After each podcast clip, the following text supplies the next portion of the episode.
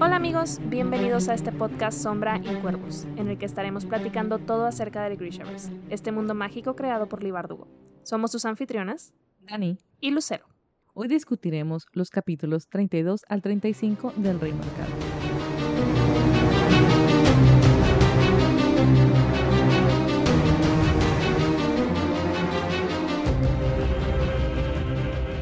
Nuevamente bienvenidos y gracias por acompañarnos en esta nueva emisión, que es nuestra sesión número 13 y penúltima sesión discutiendo el Rey Marcado.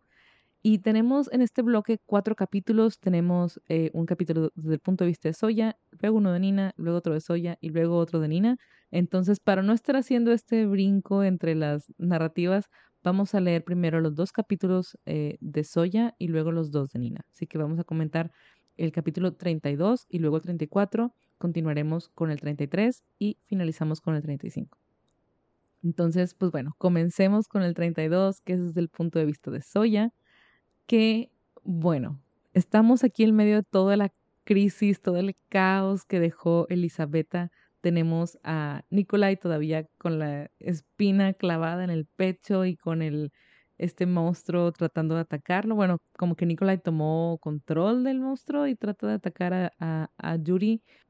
No sé, fue, es súper caótico este capítulo, pero tenemos unas revelaciones y unos momentos impactantes que, wow, Soya, mis respetos más que antes. Y sé que me seguirá sorprendiendo, pero aún así como que llegamos a un punto del libro en el que, wow, te sorprende Soya y la quieres todavía más y estás como lista de ver qué más va a hacer, qué más puede hacer, sobre todo con este poder que gana al final de este bloque.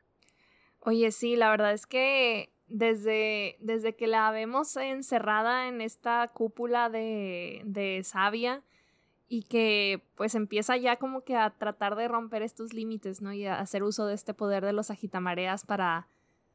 ¿Qué era, qué era lo que hacía? Eleva la temperatura y como que quiebra la estructura de, de la esfera y demás. Entonces, ya desde aquí estamos viendo que sí puede realmente, este, como le ha venido enseñando Yuris, ¿no? De que acaso no somos todas las cosas. Creo que he hecho las paces con como el conflicto interno que tenía yo con, con todo este poder que está ganando y con todos los, los límites que estamos quebrando, porque pues si no, como hemos venido diciendo, pues realmente no, no sabemos hasta dónde llegan realmente esos límites. Entonces, el, el hecho de, de ya verla aplicando todo lo que está aprendiendo con Yuris está, está impactante. Pero sí, sí me entristeció bastante el, el capítulo con, con pues la muerte de Yuris, ¿no? O sea, todo este reencuentro que tiene con él y, y pues vemos nuevamente a esta Soya como destrozada, no, no, no, no destrozada, pero, pero sí con esta vulnerabilidad en donde no quiere perder también a Yuris. No sabemos realmente cuánto tiempo han pasado aquí, pero ha sido su mentor, ha sido quien la ha forzado a, a seguir creciendo y claramente Soya le había agarrado pues hasta cierto punto cariño. Entonces, tener que perderlo junto con tantas pérdidas que ya viene acumulando en su vida, pues me imagino que debe haber sido muy duro. Sí, y esta aclaración que le hace Yuris de no, yo no soy tu tía, soy tu maestro y demuéstrame que eres excepcional. Esta parte creo que es muy importante porque cuando tenemos alguna herida o algún problema, algo que no ha sanado, tendemos a proyectar este, estas relaciones o estos, estas situaciones en otras personas o en otras relaciones. Y creo que claramente es lo que le está pasando a, a Soya. Tiene miedo de, de, perder a Yuris, así como perdió a su tía. Pero esta aclaración que le hace de, oye, no, la situación es distinta y yo te entrené y, y dice, así es una alumna competente, nada más competente, ¿no? Pero demuéstrame que puede ser excepcional. Porque dentro de todo este, este caos, pues él también trata, o sigue tratando, ¿no? De, sacarla de esta zona de confort, de hacer que se esfuerce, de que haga estos progresos como mencionabas.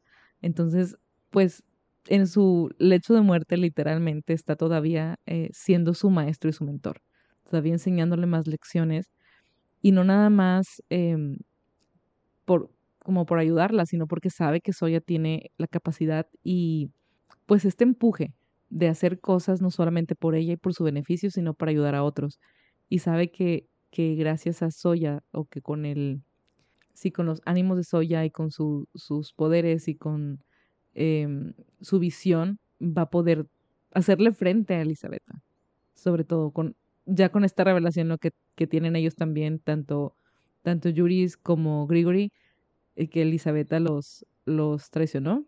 Entonces, sabe que alguien tiene que ser muy poderoso para poder enfrentarse a ella y lo que se viene con el oscuro, porque eh, todavía, bueno, aquí cuando, cuando está Juris eh, eh, muriendo, todavía no se enfrenta a Elizabeth, perdón, Soya Elizabeth.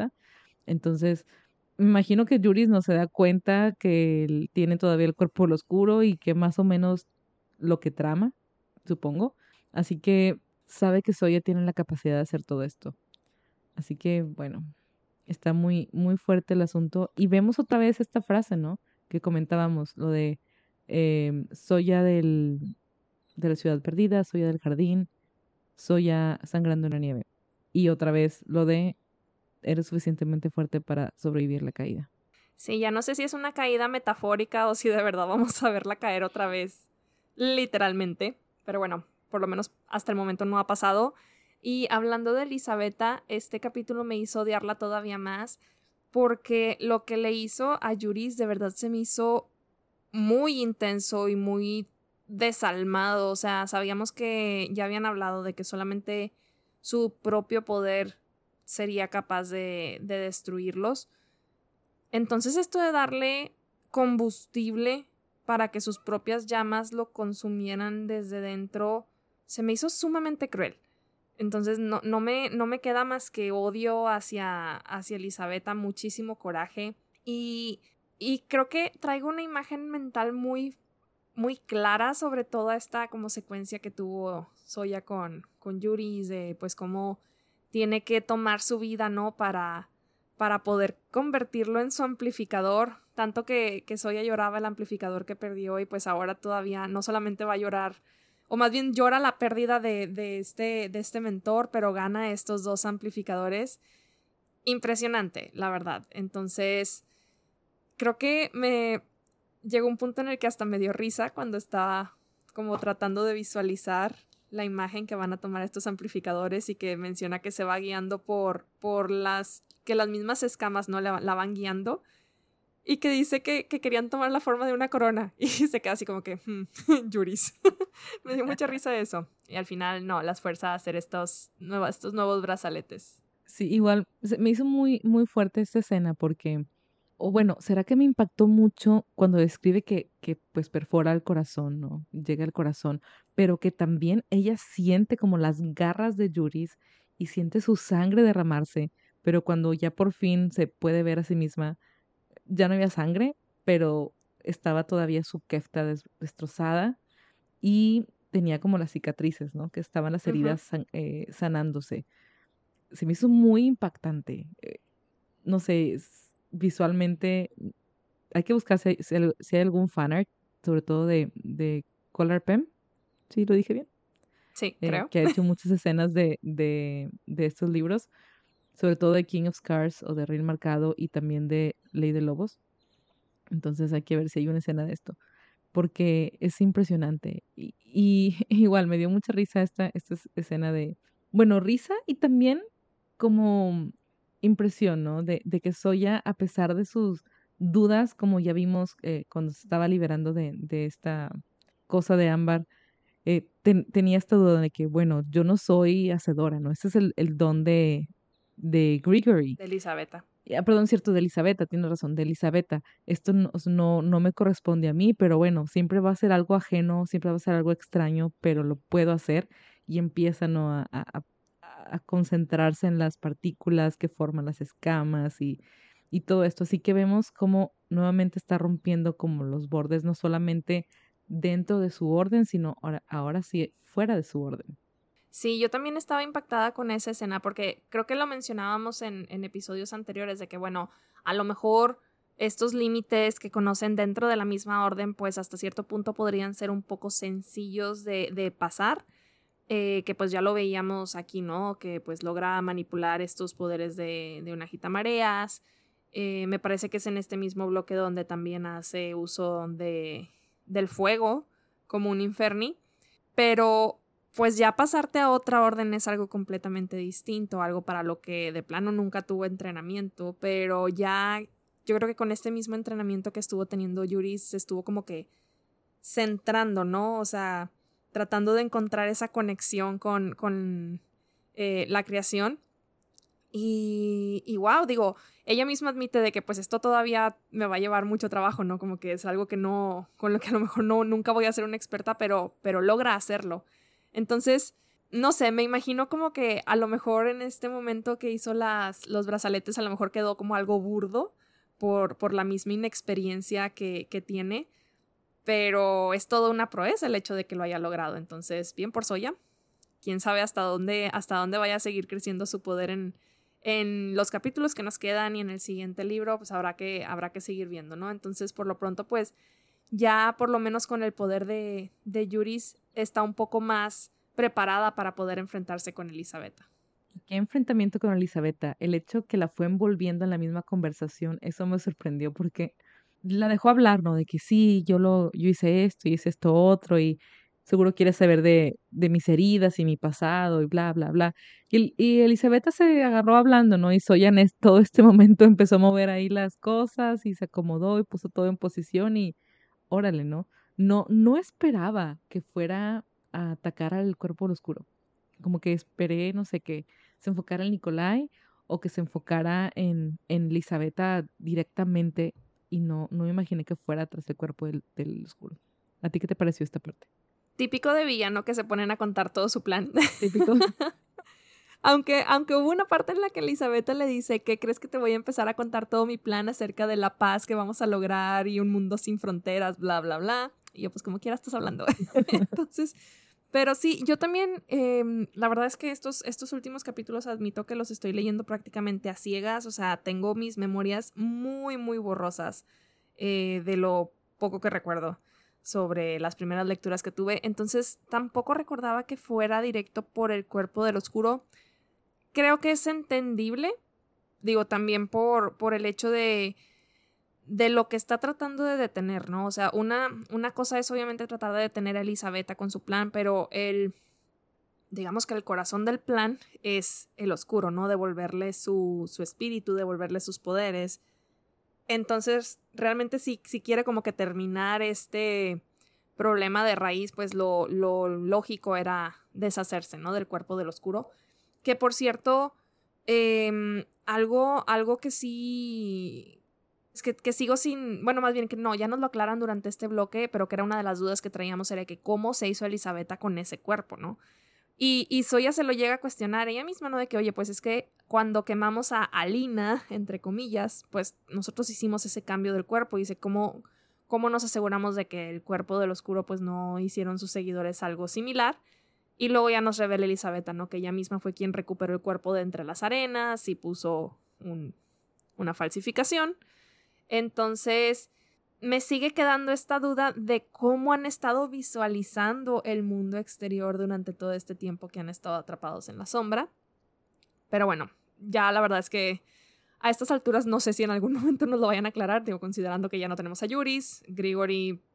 No, no me quedó muy claro si ya lo perdimos también. Sí. También muy cruel todo lo, de, lo del pobre Grigori. Ahí como. Ay, no, no quiero ni pensar en lo que le estaban haciendo a él. Eh, entonces sí, estoy, sigo, sigo un poco confundida, pero, pero en sí como el hecho de ver a Soya quemar todos estos árboles y llegar hasta el oscuro estuvo bastante impresionante. Sí, estuvo impresionante y, y también el hecho, como dices, no sabemos cómo lo visualizaban, si tenían, no sé, me imagino como que el típico villano en su sala de, de seguridad, como de seguridad con todas las cámaras visualizando así. Haz de cuenta. No sé si sea como algo de este tipo que tenga ahí su no sé, su eh, como esfera y su una bola de una cristal. bola de cristal, ándale. una bola de cristal o, o qué, una bola de ámbar tal vez. Pero e, es, es curioso porque cómo sabe a, a, quién llegar y todo. Entiendo que tal vez lo del oscuro sea más fácil porque era el mismo espacio físico, porque estaban en la sombra cuando murió. Entonces, tendría como más sentido, pero aún así no nos explica todo lo demás, que como dices, a estas alturas tal vez ya nunca lo expliquen y quede un gran hueco por ahí, pero es un bloque muy intenso. Porque, o sea, ya no entendí muchas cosas, quedaron como bastantes dudas en este bloque también, porque menciona algo que dice, Soy había una sombra que emergía del fuego como intentando escapar del calor, que esto fue en el momento en el que empieza a quemar el, el cuerpo y esta pues, pira funeraria, ¿no? De, del, del oscuro, así que, ¿qué fue lo que escapó? ¿O era parte de lo mismo de, del monstruo de Nikolai, pero y tampoco, también con lo de Nikolai ya no sabemos bien qué rollo, porque solo nos dicen que él sacó la espina y empezó a sangrar sangre negra, y luego ya eso ya empieza a atacar a, a Elisabetta y mata a Elisabetta y ya, y luego Soya se desmaya, así que, ¿qué pasó? Sí, yo también estoy muy confundida con muchas cosas. Usualmente pierdo como que el hilo cuando son este tipo de escenas tan llenas de acción y como que pasa una cosa y luego pasa la otra y si de por sí ya, ya lo traía como medio borroso, pensé que a lo mejor ahora que lo estoy leyendo en español me quedaría un poco más claro, pero, pero sigue, sigue habiendo como que este, mm, no sé, esta niebla en mi cabeza cuando, cuando me imagino toda, toda esta escena, pero bueno, por lo pronto el hecho es que ya se deshizo de Elisabetta usando su propio bosque en contra de ella. De alguna manera, Soya agarra el control de toda esta, pues de toda esta creación, ¿no? De Elisabetta, de toda la, la savia que hay dentro de, del bosque y, empieza a clavarle todas estas espinas. También es una escena bastante impactante, bastante fuerte. Sí me, me impactó mucho, pero no, no me esperaba menos y es es poco comparado a lo que Elisabetta se, se, merecía después de todo lo que hizo. Entonces, pues es lo importante que ya, que ya no la vamos a volver a ver, espero. Aunque bueno, con esto del oscuro ya no me queda nada claro. Eh, y sí, también estoy un poco consternada y contrariada con esa frase de la sombra negra que surgió de la pira. Ya no sé si es parte del mismo monstruo que es tipo del monstruo que tenía Nikolai o, o ¿qué rayos está pasando? No sé, no sé, estoy, estoy asustada. ya no sé qué va a pasar, o sea, no, no sé si ya se quemó el cuerpo del oscuro ahora sí, para siempre, pero... Pero nada, creo que no, no descansaré hasta que hayamos terminado este libro y sepamos con certeza qué está pasando. Así es, y con eso terminamos los dos capítulos de Soya y continuaremos con el capítulo 33 y 35 desde el punto de vista de Nina, que la habíamos dejado a ella, a Adric, a Leoni y a Han huyendo de la del, de esta fábrica, de esta bodega de municiones donde rescataron a las chicas Grishas junto con sus bebés y pues estaban tratando de abrirles eh, la parte del vagón donde iban y en esta parte ya lo abren, los descubren y la sorpresa con todas las reacciones de la gente del pueblo que empiezan a reconocer a las chicas que van ahí, se dan cuenta de, de que no se habían ido, no habían escapado, no habían huido, sino que las habían tomado para estos experimentos. Y wow, se me hizo desgarrador esta, esta escena donde la, el, el, pescador reconoce a su hermana, ¿no? Y el soldado de, no, deja, déjala ahí, que no sé qué, es una prisionera, que no es mi hermana, o sea, ya lárgate, es mi hermana, ¿no? Y la, la ayuda. Entonces estas reacciones de cómo empiezan todos a reconocer a las demás chicas, se me hizo súper fuerte y, y muy importante, ¿no? Para empezar este, este proceso que decía Nina, ¿no? De poder sanar al pueblo, de, de poquito a poquito mostrar estas cosas de, de que puedan ver a los Grishas como humanos y puedan ver también de cómo los han engañado, les han vendido estas mentiras sobre los Grishas y que eh, su gobierno les está mintiendo, ¿no? De todo lo que están haciendo y sacando provecho de los Grishas cuando predican eh, que deben, deben de odiarlos y que no son naturales, no son humanos, etc. Así que, ¿qué bloque tan fuerte nos tocó esta vez? de verdad estoy en shock con este bloque de capítulos de Nina, porque de entrada no recordaba nada. Se los dije el episodio pasado, o sea, cuando, cuando los atrapan estos soldados en, el, en el, la carroza esta que llevan, dije, wow, o sea, Cero recordaba, medio recordaba lo de, la, lo de la fábrica y pues obviamente lo de las mujeres embarazadas y así, pero ya de aquí en adelante estaba en ceros. Entonces, sí no recordaba cómo se las iban a ingeniar para escapar y el hecho de que me da mucha risa que Nina empezó de que auxilio, auxilio y vinieron estos pescadores, ¿no? A, a ayudarles.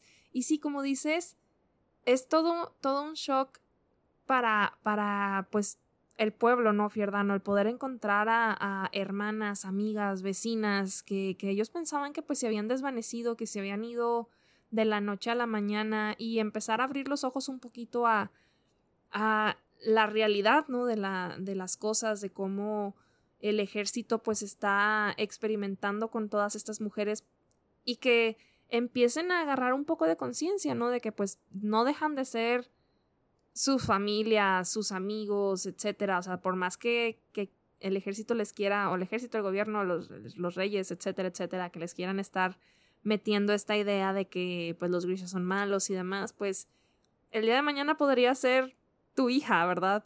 Entonces, creo que se avecina un cambio. Creo que esto podría ser como que el detonante, ¿no? Como, como bien era lo que planeaban hacer Nina y, y Metallas. Podría ser aquí donde inicie como que esa pequeña llamita que luego vaya, vaya encendiendo muchísimo más.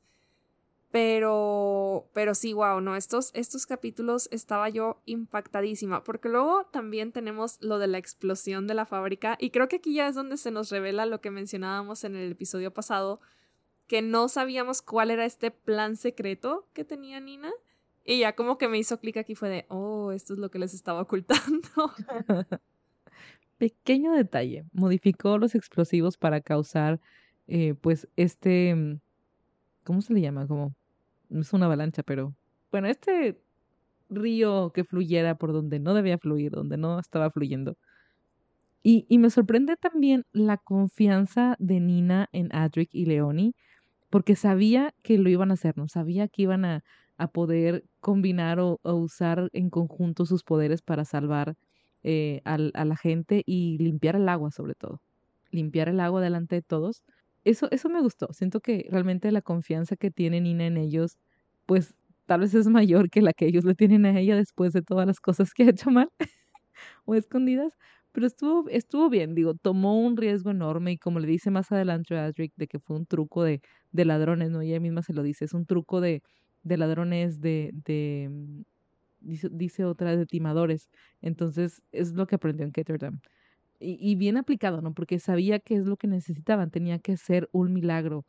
Y, los ciudadanos van a ver todo eso como un milagro, sobre todo cuando Nina se avienta rápidamente a hacer este, este árbol, que es el símbolo que, que representa a Yel, al dios de los fierdanos, lo hace de hueso.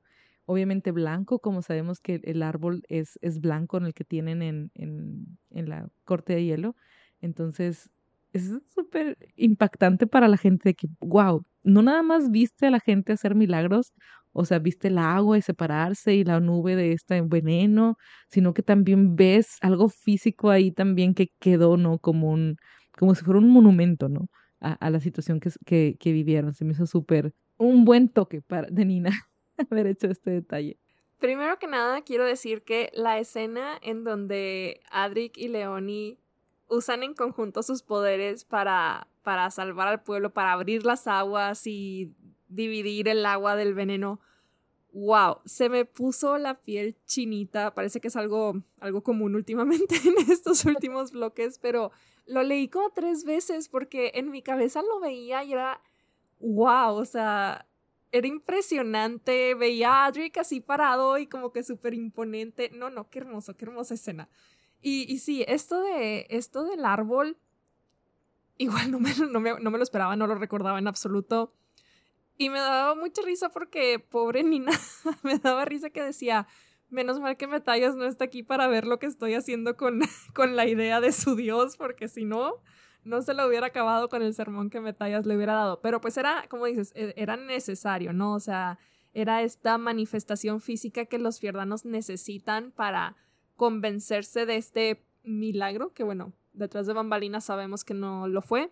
Pero al final del día es, es, lo mismo, ¿no? O sea, venimos con toda la historia de, de, los santos, que parece ser que todos estos santos pues realmente eran Grisha. Entonces, ¿quién, quién dice que así como están proclamando ahorita a Adric y a Leoni estos nuevos santos modernos, pues que en su momento todos los santos que se conocen en la historia, pues sus hazañas no fueron similares a esta, ¿no? Sí, así es. Y me gusta también la naturalidad con, lo que, con la que Nina empieza de que alabado sea Yel, ¿no? Y se hincan, todos se arrodillan y mm, habla de los nuevos santos, ¿no? Imagino que Adric y Leoni han de haber estado súper enojados de qué le pasa a esta niña, qué está haciendo, por qué nos hace esto sin avisarnos.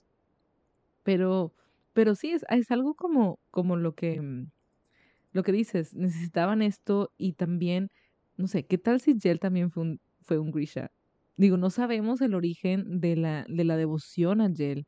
No sé si en algún momento se vaya a abordar más adelante o si nos va a dar como que tal vez en algún futuro algún otro libro em, sobre más sobre historia de Fierda, será algo interesante explorar, porque no sabemos de dónde viene esta devoción. Así que tal vez también era un Grisha, tal vez sus hazañas empezaron así. Entonces, hay que ver qué, qué, espera los fierdanos con estos planes que tiene Nina, porque todavía al final de este capítulo vemos que, que los planes van más allá, ¿no? Todo esto que discute con, con Han sobre los planes que tienen para el futuro son muy interesantes. Pero antes de esto, vemos cómo ya Nina se quita esta máscara, por así decirlo, ante, ante Han. Y Han ya como que le hizo sentido, ¿no? Todo lo que estaba pasando con lo que está viendo y Dice, es que eres Nina Zenik. No recordaba esto para nada y fue de que, ¿what? ¿Cómo? ¿Qué? ¿En qué momento? ¿Cómo supo? Impactada, impactada. Yo la verdad esperaba que Han se enojara más por el hecho no solo de que la persona que tiene adelante es quien casi mata a su papá ya dos veces. este, em, que por cierto ya entendí por qué no habían dejado a Jarbrom ahí nada más a un costado de la fábrica, ¿verdad? Después de semejante explosión, pues creo que era lo mismo que condenarlo a muerte. Paréntesis. Em, pero sí, esperaba, esperaba como una reacción un poco más explosiva de parte de Han, muy maduro de su parte, la manera en la que se lo tomó. Eh, no recordaba este título que, que los fierdanos le dan a, Nina de la bruja de los cadáveres. pero bueno, adecuado realmente. Fuera del hecho de que él siguen llamando la bruja, ¿verdad? Pero. Eh, y sí, digo, me da gusto que Nina ya por fin pues pueda como revelarle, ¿no? Su verdadera identidad y que, y que pueda como poner todas estas cartas sobre la mesa, ¿no? Decirle que, oye, pues es que yo estoy haciendo mi trabajo, o sea, no dejo de ser una, una agente al servicio de, de Ravka, de mi pueblo, pero pues estoy para ayudar a gente como tú, o sea, grishas que no pueden vivir libremente en este país. Entonces va a estar, va a estar interesante ahorita que ya sabemos que Nina pues no tiene planes de regresar a, a Ravka, que planea pues continuar acá en Fierda liberando Grishas y que pues quiere hacerlo con el con la ayuda de Han. Creo que va a estar interesante ver la dinámica de ellas dos ahora que pues ya ya se revelaron todos estos secretos. ¿Y qué tal la reacción de Adric cuando escucha, ¿no? Que, que le dice a Han, ya no más mentiras, se acabaron las mentiras y, y se descubre, ¿no? También lo que decíamos de, de esta misión secreta.